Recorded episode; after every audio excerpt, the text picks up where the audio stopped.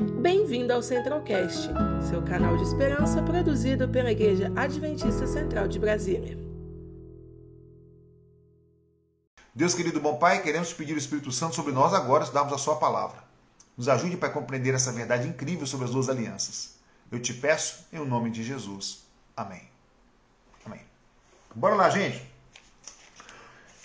É, as duas alianças, quais são as duas alianças? A antiga aliança e a nova aliança. Algumas coisas nós temos que buscar aqui nos nossos papos passados para poder capular. Lembrar que aliança é relacionamento. Aliança é relacionamento. Outro ponto importante: não existe uma antiga aliança e uma nova aliança. O que existe é a mesma aliança vista de perspectivas diferentes. O que existe é a mesma aliança vista de perspectivas, de ângulos diferentes. Grave aqui na classe, você tem que abordar esse assunto. Pastor, que garantia eu tenho que é a mesma aliança? A única garantia, amigo, em que Deus está buscando o homem para fazer, fazer um trato com ele. E muita gente fala assim, ah, pastor, mas o Antigo Testamento é uma aliança, uma aliança de Deus com o povo baseada na obra. Muita gente diz isso. Ah, e quando Jesus veio, se formou então uma nova aliança. É aliança na graça. Então, Antigo Testamento, aliança pela lei, pelas obras. Novo Testamento, aliança pelas graças por Cristo. Então, alguns falam que Antigo Testamento é antiga aliança, Novo Testamento é nova aliança. E qual o problema dessa visão? Que quando eu falo que existe a, a, que existe uma antiga aliança pela lei, e agora vem Cristo traz uma nova aliança que é pela graça, é toda aliança, todo pacto, ele tem que ver com, com regras. Tem regras e benefícios e tem punições. Toda aliança tem que ter regras. Por exemplo, eu me casei com minha esposa. O benefício do, meu pacto com ela, ela é só minha e eu sou apenas dela. Aleluia, oh, glória a Deus. Então, esse, esse, é, esse é o benefício da aliança. Exclusividade que eu tenho. Eu amo uma pessoa única e ela ama um homem único. Sou só dela e acabou. E qual é a obrigação que a gente tem? A obrigação que eu tenho é um pacto de fidelidade com ela. Não quero nenhuma outra, nenhuma outra. E ela também não quer nenhum outro. Aleluia, glória a Deus. E qual é a pegada disso aqui?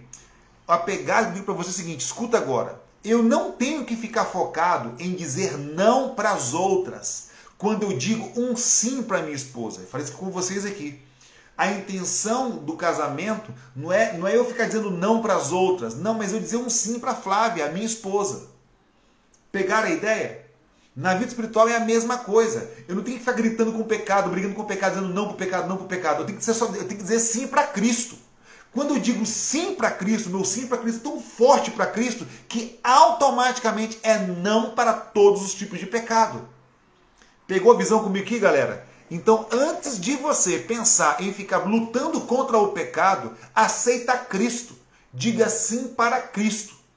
Então, quando as pessoas separam a antiga para da nova aliança, é dizendo que a antiga aliança, aquela que envolvia a lei, e toda aliança envolve a lei, tanto a antiga quanto a nova, é, a lei não serve mais. Então, esse, essa desculpa algumas pessoas têm para não usar mais a lei.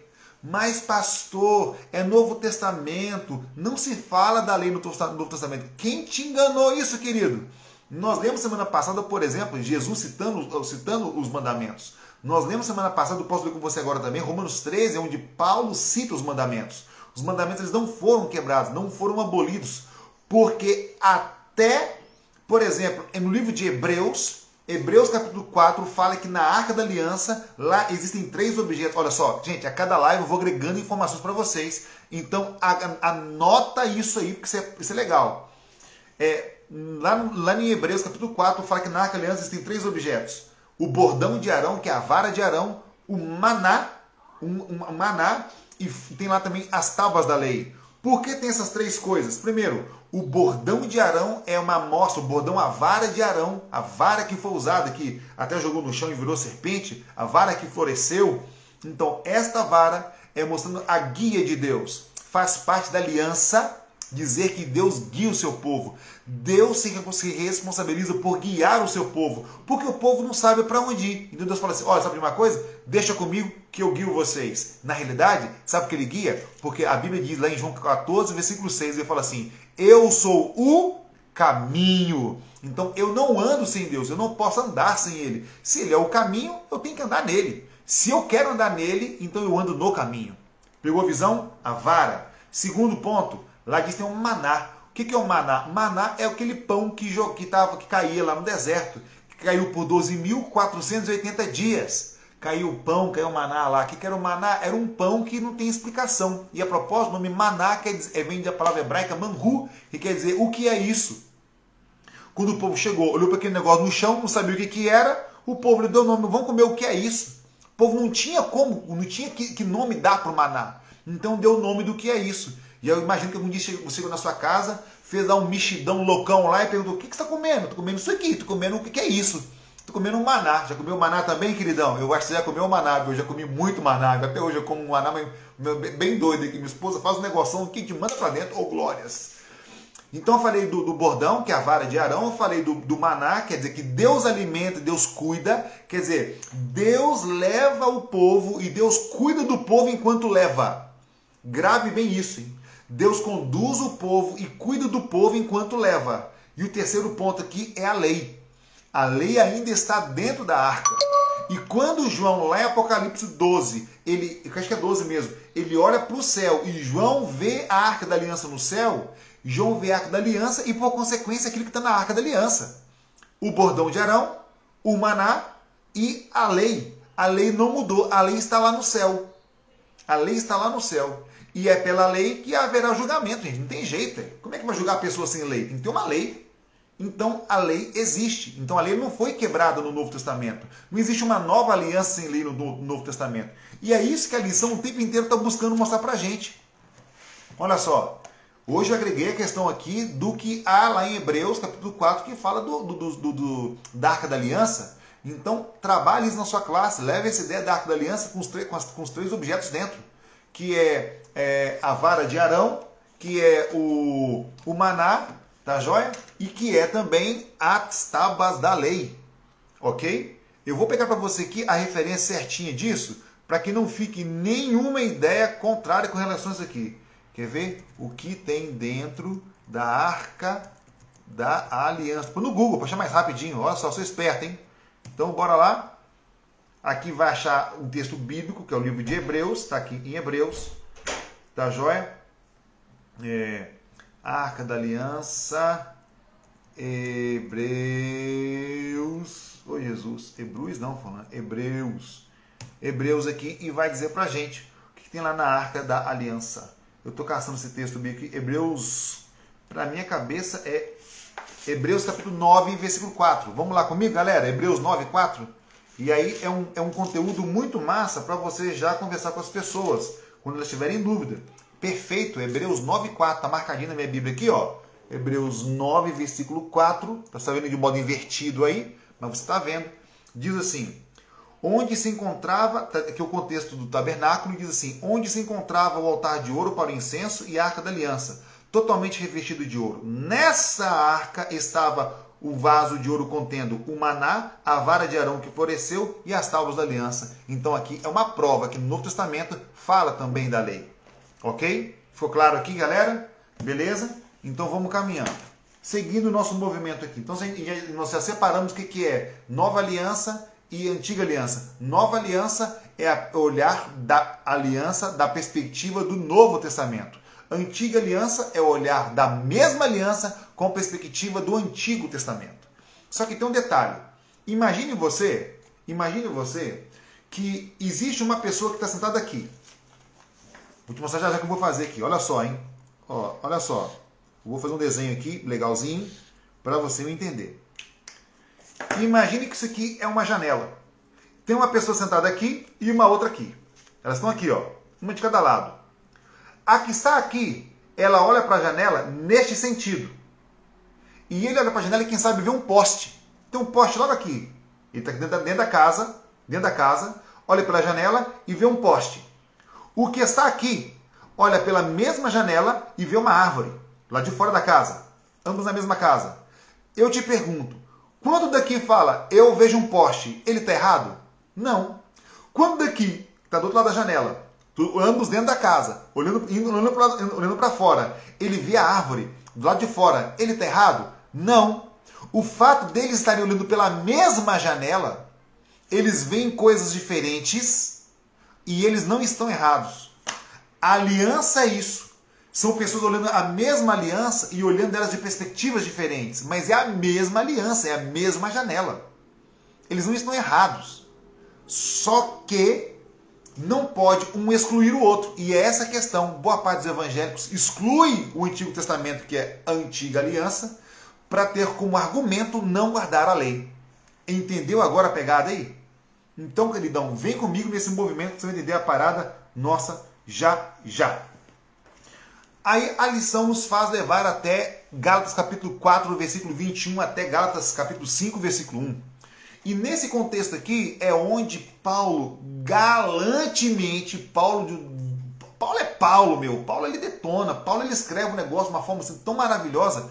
Paulo quer ensinar para o povo a questão, a, a experiência, olha, tem diferença. Escuta aqui agora. A lição mostra o tempo inteiro. Existe aliança histórica. O que é aliança histórica? Gente, estou constituindo pra caramba hoje. Hein? Aliança histórica é o ato da aliança naquele momento. Por exemplo, lá no Sinai, Deus fez aliança. Lá com Adão e Eva, Deus fez uma aliança. Então, aliança histórica. Está gravado na história. Houve um momento que aconteceu isso na história. Ok? Então, é, isso é aliança histórica. O que, que é a experiência da nova aliança, a experiência da antiga aliança? Olha, agora é diferente. A experiência. A experiência da nova aliança é a experiência que a pessoa tem com a forma que ele acha que deve se relacionar com essa aliança. Muitas pessoas acham que a forma de se relacionar com Deus é através da lei. É um erro. É um erro. A lei não serve para relacionamento com Deus. A lei não é para isso. Para ter relacionamento com Deus, a lei não é. Guardar a lei é uma mostra que eu já tenho um relacionamento com Deus. É, guardar a lei é uma consequência do meu relacionamento. Então, os escritores chamam isso de experiência da antiga aliança. Alguns acham que é guardar a lei para ter relacionamento com Deus. Experiência da nova aliança é guardar, é, é ter fé em Deus. Vou falar isso aqui já, já isso aqui, isso aqui vai virar a chave sua hoje é, guarda, é ter a fé em Cristo e essa fé produzir na pessoa um comportamento, uma ação diferente, porque ele se relaciona com Deus. Entendeu aqui? Paulo então pega a situação de Abraão e ele diz assim: olha só, é, isto é usado aqui como ilustração. Paulo fala, olha só, como ilustração. Como assim, pastor, ilustração? Paulo está falando que o que ele está falando aqui não é direto, é só uma alegoria, simbolismo. Quem está pregando usa as suas formas de explicar, mas como, como eu expliquei aqui da janela, como eu expliquei aqui da janelinha. E Paulo está explicando então isso. O que, que Paulo está falando? O seguinte, quando Abraão teve filho com Agar, olha só, que aqui está claro. Abraão teve filho com Agar e com Sara. Primeiro Abraão teve filho com Agar. Agar era escrava. Agar era escrava. Se nasce um filho, ele nasce escravo. Olha só, hein? Nasceria escravo. Filho de uma escrava, vai nascer escravo. Por mais que Abraão fosse o patrão. Filho da escrava, vai nascer escravo. Abraão não tratou como escravo pela paternidade, mas ele é filho de uma escrava. O outro caso é Abraão ter um filho com Sara. O filho de Sara é Isaac. Sara era livre, então o filho será livre. Então acompanhe comigo agora, gente, que é o pulo do gato da lição de hoje. Pulo do gato. Quando Abraão se relaciona com Agar, ele não esperou de Deus o que Deus tinha para fazer. Ele quis resolver a parada com Sara. Ele foi lá, Deus não resolveu até agora, então eu vou resolver. Eu vou buscar salvação por mim mesmo. Essa obra é minha. Deus não resolveu, então eu resolvo. Quanta gente se estrepa hoje porque quer resolver as coisas do seu próprio jeito? Quantas? Quem sabe você, querido. Deus falou para você não ir e você foi e você se machucou. Quem sabe Deus falou, garotona, para você não, se, não, não, não fazer tal coisa, você fez, você se feriu. Gente, aqui é uma prova de que a gente quer buscar felicidade sem Deus. Abraão quis buscar a realização da promessa sem Deus. Aí Abraão vai, tem filho com H e gera um problema. Por que um problema? Porque o filho Ismael agora cresceu e lá na frente ele vai perseguir o filho legítimo, o filho livre. Então toda vez que eu, eu procuro a escravidão, ela vai me gerar a escravidão. Olha isso aqui, hein? Toda vez que eu procuro algo que me escraviza, obviamente vai me gerar escravidão. Mas quando Abraão fez, teve um filho com Sara pela promessa, pelo milagre, pelo milagre, aí, meu amigo, aí foi bênção. Aí, aí o milagre gerou o filho livre, que foi é, Isaac. Ismael, filho da escravidão, experiência da antiga aliança. Eu vou fazer para eu ter. Isaac, experiência da nova aliança. Eu esperei em Deus e Deus produziu em mim isso. Entendeu a questão aqui, gente? Compreendeu aqui? Aqui a gente mata aqui a, a, a, esse assunto aqui da, da lição. É uma pergunta da Yesha. Ela botou assim: Eu queria saber se H representa Israel na escravidão do Egito e se representa a liberdade. Não, Yesha, obrigado pela pergunta.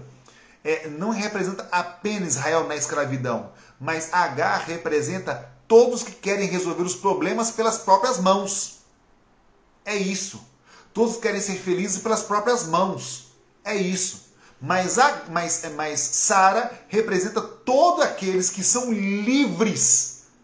Livres, gente, isso aqui é poderoso demais. Livres para esperar. Ele não é refém da ansiedade, ele não é refém da busca. Ele é livre e ele espera em Deus. Só os livres esperam de verdade. Porque aqueles que são escravos ele, do, da ansiedade, do desejo, do domínio, do gosto, do, do querer, ele mete as mãos e faz por ele mesmo. Tá entendendo? Mas Sara é livre. Então Sara simboliza a espera de Abraão na promessa de Deus, no milagre de Deus. E aí então, quando Deus realiza esse milagre, aí vem o filho da liberdade. É isso aí. É isso aí. Isso é lindo, gente. Isso é maravilhoso. A Letícia, a Leticial, não sei como é que fala isso aqui, ela colocou muito poderoso. Verdade, é maravilhoso. Aí a Eixa botou aqui, assim, entendi, hum, bacana. Então já ganhei a noite. Já ganhei a noite aqui. Abraão, ele é usado como um símbolo de alguém que lá no Antigo Testamento já viveu pela graça. Gente, eu falo direto com vocês. Ah, pastor, o Antigo Testamento é aliança pelas obras. Nunca foi, nunca foi, porque lá em Gênesis 15, versículo 6 fala assim: Creu Abraão no Senhor e isso lhe foi imputado por justiça. Olha só, creu, Abraão creu, galera. Creu e Deus o abençoou. Creu e Deus abençoou. É, é, que, é, é essa a diferença. É essa que faz a diferença. Tá com a gente agora o pastor Gustavo. E aí, pastor Gustavo, beleza, queridão? Na paz, gente? Segue o pastor Gustavo aí, viu? Dica minha. Ele tem uns vídeos muito massa, ele responde perguntas de todo mundo. É um cara dotado da capacidade de Deus. Se você puder, segue PR Gustavo Underline JA. É um cara do coração, um amigaço. Pode seguir o pastor Gustavo aí, que é benção. E manda sua pergunta para ele lá, que ele é, ele é o Leandro Quadro dos jovens. ele é o na mira dos jovens. O, o Gustavo é fera, viu? Valeu, pastor. Tamo junto aí, viu, querido?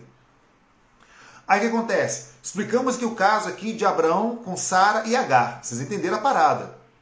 Só que eu quero terminar agora, porque a lição está concentrada nesse assunto aqui. Terminar não, esse ponto aqui tem mais um depois. No seguinte ponto, vem comigo. Se o Antigo Testamento é aliança pela, pelas obras, nós temos um problema enorme para poder resolver. Qual o problema, pastor? Gente, nunca o Antigo Testamento foi pelas obras, foi aliança da, da, da lei, nunca foi. E por que eu posso afirmar isso? E eu acho que eu tenho, eu tenho um gosto enorme para explicar isso aqui. Primeiro ponto. Primeiro ponto. Quando você vai lá, pega a tua Bíblia, queridos, dou na palavra. A, a lição leva para a palavra. Aqui, ó, os dois juntos, ó, dá match, pá, juntou. Quando, a, quando você pega a sua Bíblia e vai comigo lá para Êxodo, capítulo 20. Êxodo, capítulo 20. Aqui nós vamos cravar alguns pontos muito massas aqui. Êxodo, capítulo 20, versículo 1. Êxodo 20, versículo 1. Diz assim: eu, é, e Deus falou todas essas palavras. Eu sou o Senhor teu Deus que te tirou do Egito da terra de escravidão.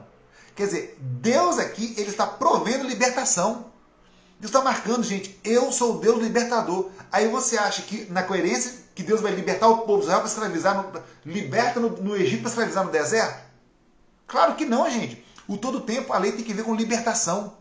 libertando a gente da idolatria, libertando a gente do egocentrismo, libertando a gente de, de, de, de, fazer de Deus um qualquer um, libertando a gente de trabalhar os seis dias da semana, os sete dias da semana, me perdoe, libertando a gente de ter, de ter a, a, a, o infortúnio de não honrar o pai e a mãe, de desonrar o pai e a mãe. Isso que está tá libertando a gente de ser egoísta, de querer roubar, está libertando a gente de ser um assassino, de querer matar, está libertando a gente aqui da, da, da cobiça, de olhar para essas coisas do outro e querer cobiçar, do, do, do adultério, está livrando a gente aqui do, do casamento desgraçado pelo, pelo, pelo adultério. Então a lei ela é libertação. Libertação. Então aqui ficou um ponto claro. O tempo de Deus está libertando o povo. E um outro ponto que eu acho muito massa agora, que a lição se destruiu comigo, e depois fiquei remoendo esse assunto aqui, é a visão que Deus teve de que, já que, pensa comigo, gente, se todo mundo no Antigo Testamento é antiga aliança, é pelas obras, vão comigo então lá em Hebreus capítulo 11. Bora lá comigo? Hebreus capítulo 11. Vão comigo, gente. Isso aqui agora vai destruir. Vão comigo, pega a Bíblia aí. Hebreus capítulo 11. Isso aqui é bênção. Isso aqui agora é destruição, meu amigo. É sangue para todo lado. Ô, oh, glória.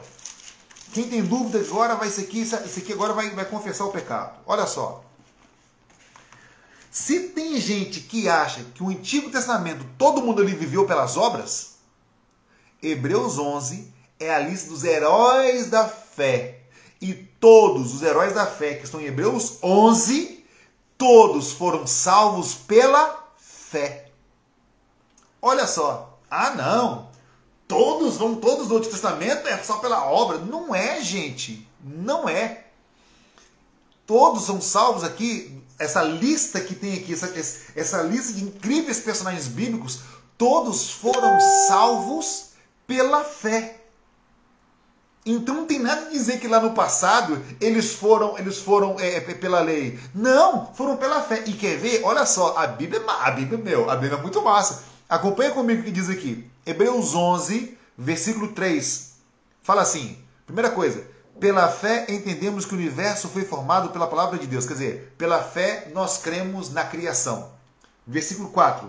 Pela fé Abel ofereceu, quer dizer, Abel ofereceu a Deus sacrifício, foi pela fé, não foi pelas obras. As, a fé provocou as obras em, em, em Abel. Olha aqui, gente.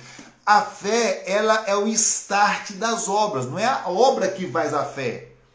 Está entendendo? A Bíblia fala que fé sem obras é morta.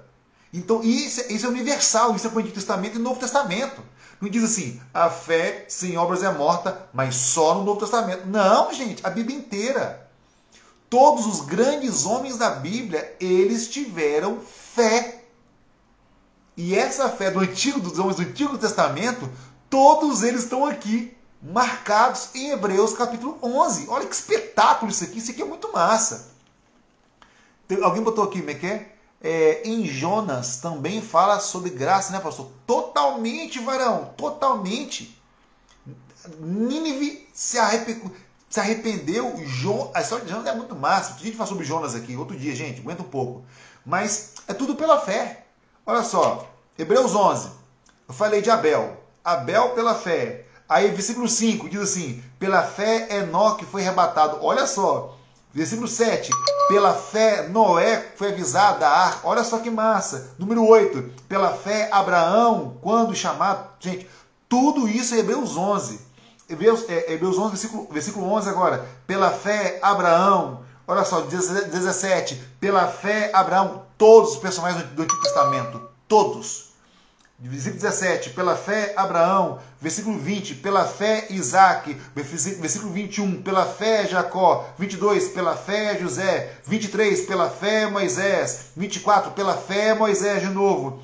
É, é, versículo 27, pela fé saiu do Egito. 28, pela fé celebrou a Páscoa. 29, pela fé o povo atravessou o Mar Vermelho. Versículo 30, pela fé caíram os muros de Jericó. Versículo 20, esse versículo 31 aqui, ele é esmagador para mim. 31, pela fé a prostituta Raabe, por ter acolhido os espiões, não foi morta com os que haviam sido desobedientes. Ela creu no Deus do povo de Israel e pela fé ela não foi morta. Olha só, ela creu, então ela escondeu, quer dizer, ela teve fé em Deus, a fé a impulsionou a fazer as coisas. Olha só, gente, todos os personagens do Antigo Testamento, todos eles.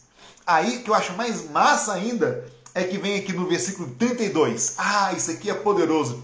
No 32 diz assim: Que mais direi? Quer dizer, Paulo chega no ponto de que pela fé é esse, pela fé é esse, pela fé é esse. Gente, o que, eu vou dizer mais agora? Como é que eu vou explicar mais isso para vocês?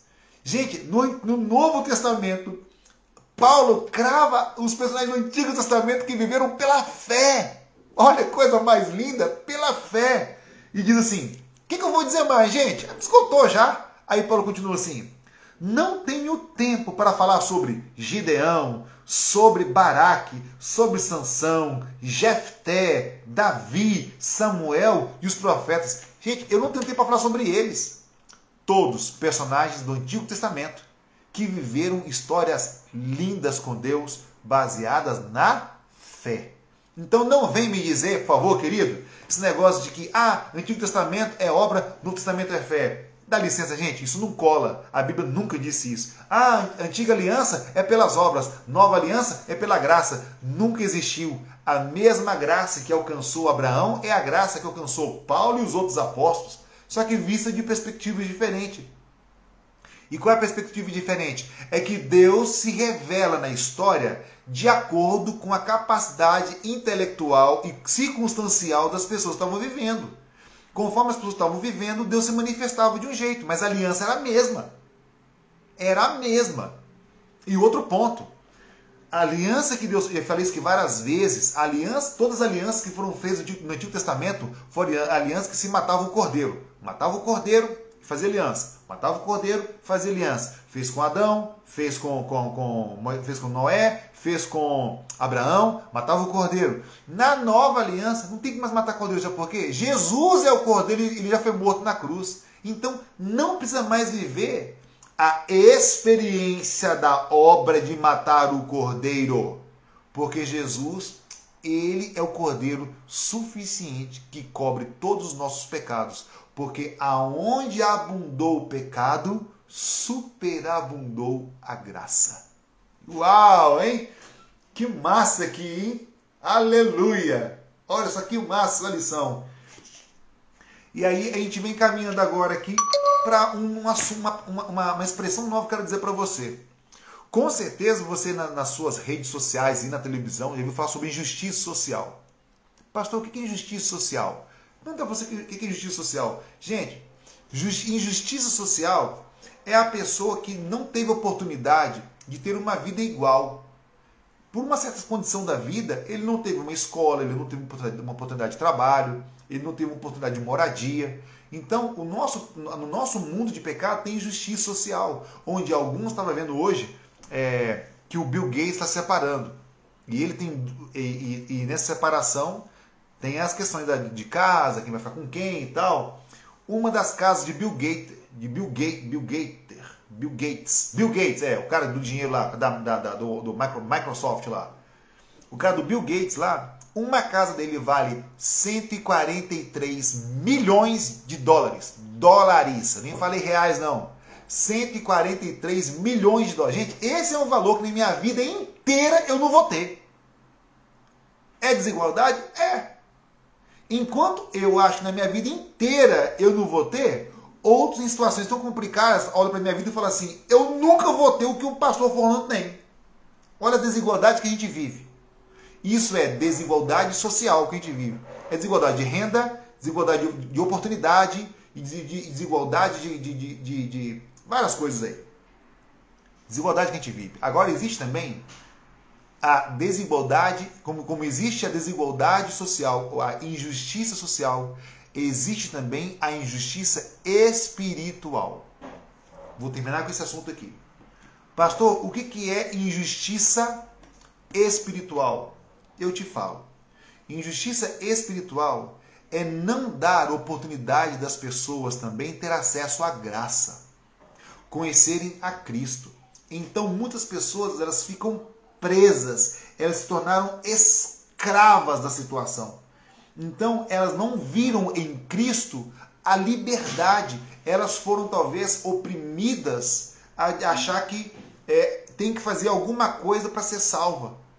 O fato de nós, adventistas, mantermos a lei Alguns acham que nós somos legalistas por isso, quando a lei faz parte da nossa vida.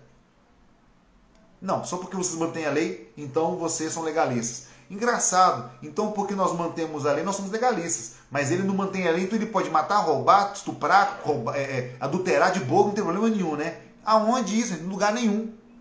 Mas alguns nos chamam de legalistas por causa disso, porque nós guardamos a lei. E a lei nos liberta, como eu falei mais, um tempo mais tarde aqui. A lei liberta a gente. O Deus que libertou o povo do Egito não vai prender o povo no deserto. Isso é ilógico. Não tem cabimento isso. O que Deus mais quer, amigos, é que a gente tenha uma visão correta. A lição da semana passada mexeu comigo no seguinte. O diabo tem duas intenções. Ou o diabo vai me fazer ficar longe de Cristo, ou vai me fazer ter uma visão errada de Cristo. E amigos, quantos de nós temos uma visão errada de Cristo? Às vezes estamos na igreja com uma visão torta do Senhor. Vivemos uma injustiça espiritual. Não, nós não temos acesso à graça. Perdemos acesso a Cristo porque a gente acha que a gente tem que fazer coisas para Deus ficar perto da gente. Temos que fazer coisas para Deus perdoar a gente. Ah, Deus quer, Deus quer fazer um pacto comigo? Então eu vou mudar minha vida para Deus me aceitar. Então, nunca. Deus te aceita e depois Ele muda a sua vida conforme você permitir que Ele o faça. Tem uma frase no livro que fala assim: Deus nos aceita como somos, mas não nos deixa como estamos. Segure isso aí, querido. Dorme com esse barulho na sua cabeça aí. Deus nos aceita como somos, mas não nos deixa como estamos. É isso que a graça faz com a gente. Querido, a graça, querida, a graça é você entender que Deus aceita você. E a graça é também entender que Deus transforma você. Pegou a visão? A graça não é só Deus me perdoar. A graça também é Deus me transformar. Para que eu não caia naquele erro de novo. Lá no Salmo 40, diz assim: tem até uma música que fala: tirou-me de um charco de lodo e pôs meus pés sobre uma firme rocha. Olha que coisa mais linda! Um exemplo claro de que o perdão de Deus, a graça de verdade, não é só me tirar do largo de, largo de um charco de lodo, mas é pôr a minha vida, pôr os meus pés sobre a firme rocha que é Jesus. Então, querido, nunca na sua relação com Deus, Deus só vai te perdoar. Não, Deus te perdoa e agora Ele te transforma para você viver uma nova vida, ter um novo relacionamento com Ele. Aquilo que o pecado entrou e separou, pecado é separação, vem o Senhor e junto de novo pela aliança que quer fazer com você. Terminamos a nossa lição dessa semana. Eu espero que ela tenha abençoado sua vida como abençoou a minha. Querido, que Deus seja com você e que você continue aprendendo da graça do Senhor, que através da aliança revela a vontade de Deus de estar com a gente. Queridos, que Deus abençoe vocês. Tenham todos uma noite muito gostosa, uma noite feliz e divide essa live com seus amigos aí. Semana que vem a gente se encontra de novo para a gente falar um pouquinho mais sobre essa lição maravilhosa. Quero orar com você. Deus querido, obrigado por essa lição. Continue conosco, abençoe nosso coração e nossa vida. E permaneça sempre com a gente para nos ajudar a entender a sua vontade, sempre conforme o Senhor quer, Pai. Por favor, nós imploramos e o fazemos em nome de Jesus. Amém. Conheça também nossos outros podcasts, Centralcast Sermões e Centralcast Missões. Que Deus te abençoe.